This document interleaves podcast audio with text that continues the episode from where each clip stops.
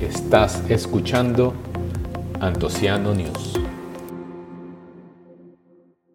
Bienvenidos a Antociano News, una sesión semanal en audio y video con una selección de las noticias más importantes del mundo del vino. Esta es la edición 48 y se publica el 1 de enero, comenzando el 2024, y les deseo un feliz año. Hoy estaremos hablando de la luz ultravioleta como herramienta en los viñedos, el cambio en la historia del Carmener en Chile, la caída en el consumo de espumosos en Alemania, el crecimiento de las bebidas no-low y el arranque de viñedos en Burdeos. Y comenzamos con la primera noticia. Utilizan luz ultravioleta para combatir enfermedades. Esta noticia viene de Banevi y Life is Light es un proyecto europeo con el objetivo de demostrar la eficacia de la luz ultravioleta para combatir enfermedades causadas por los hongos en los viñedos. Este proyecto está liderado por la bodegas Familia Torres y Jan León, con la colaboración de la empresa UV Boosting y de las universidades de Tolosa y Burdeos.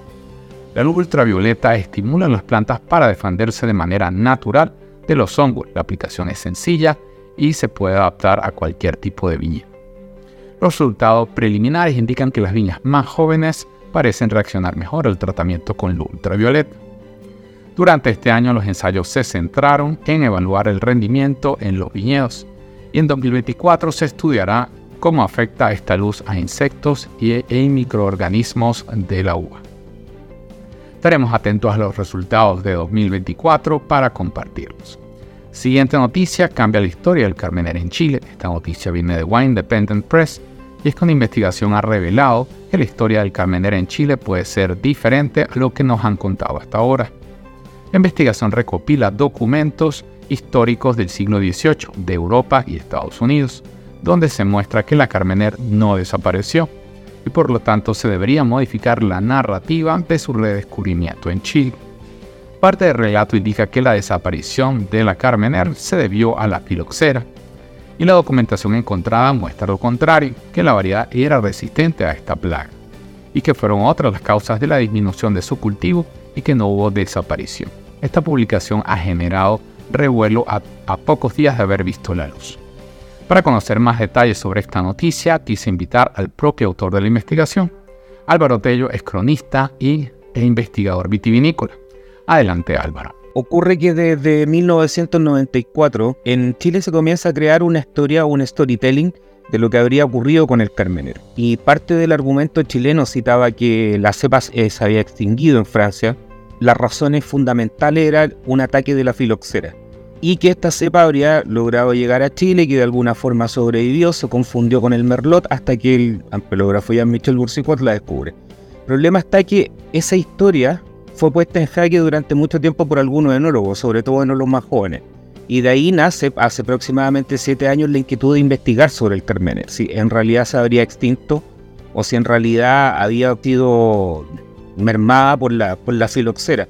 Y lo que fuimos descubriendo en el intertanto, en, en bibliotecas francesas y norteamericanas, era que había una cantidad de textos que era bastante considerable, o sea, hablemos de más de 120 textos aproximadamente los que revisé, se constataba que efectivamente el Carmener no se habría extinto, que seguía plantado. Incluso habría llegado a Estados Unidos, a California, donde habría sido plantado un año antes del redescubrimiento chileno. O sea, esto hablamos del año 1993. Entonces comenzamos a recapitular todo lo que habíamos leído y al final la historia es bastante asombrosa porque en el fondo el Carmener efectivamente era una cepa muy conocida en el Medoc y participaba de las grandes mezclas de Burdeos, junto con el Cabernet Sauvignon, con el Petit Verdot, con el Malbec y el Merlot.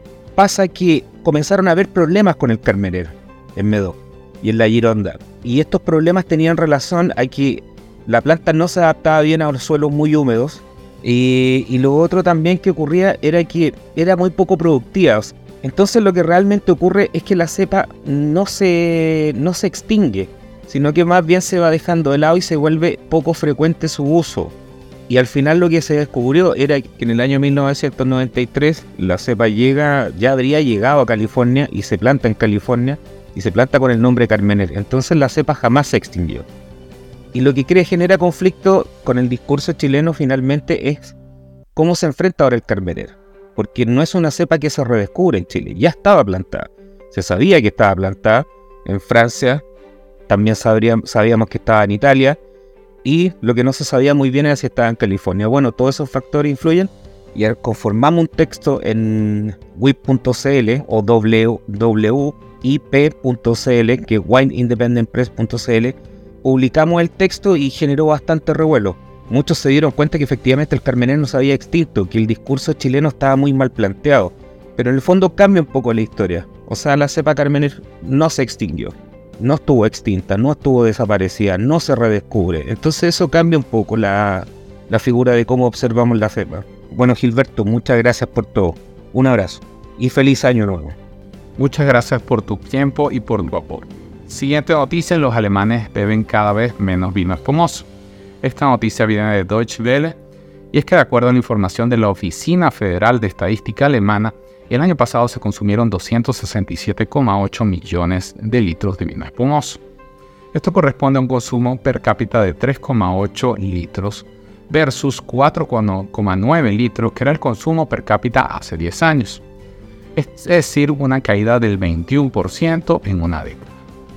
El informe no presenta razones de esta disminución, pero puede estar relacionado a lo que he mencionado en otros episodios, sobre la caída del consumo en el mundo, aunque esta es una disminución constante y más a largo plazo.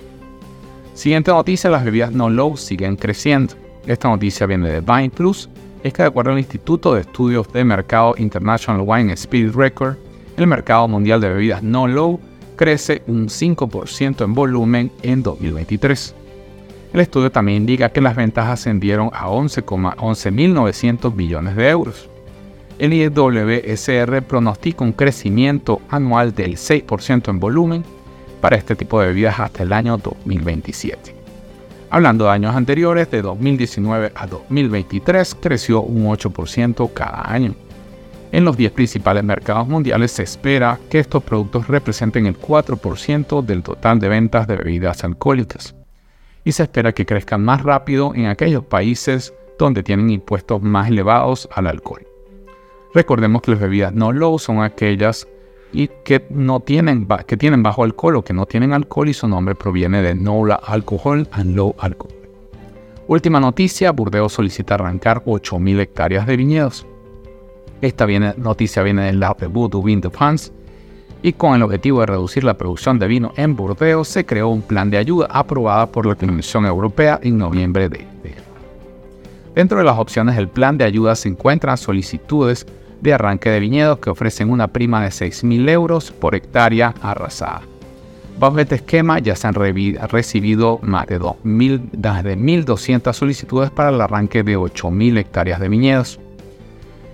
Dentro de estas 1.200 solicitudes, 700 son de viticultores que desean dejar la actividad por completo y 500 corresponden a viticultores que desean diversificar sus cultivos. Recordemos que a nivel mundial los viticultores eh, em, se enfrentan a caídas en los precios, cierres de mercados de exportación y sobreproducción. Los trabajos de arranque de viñedos comenzarán antes del 31 de mayo de 2024. Con esto hemos terminado la edición número 48 de Antociano News y te quiero dar las gracias por tu sintonía.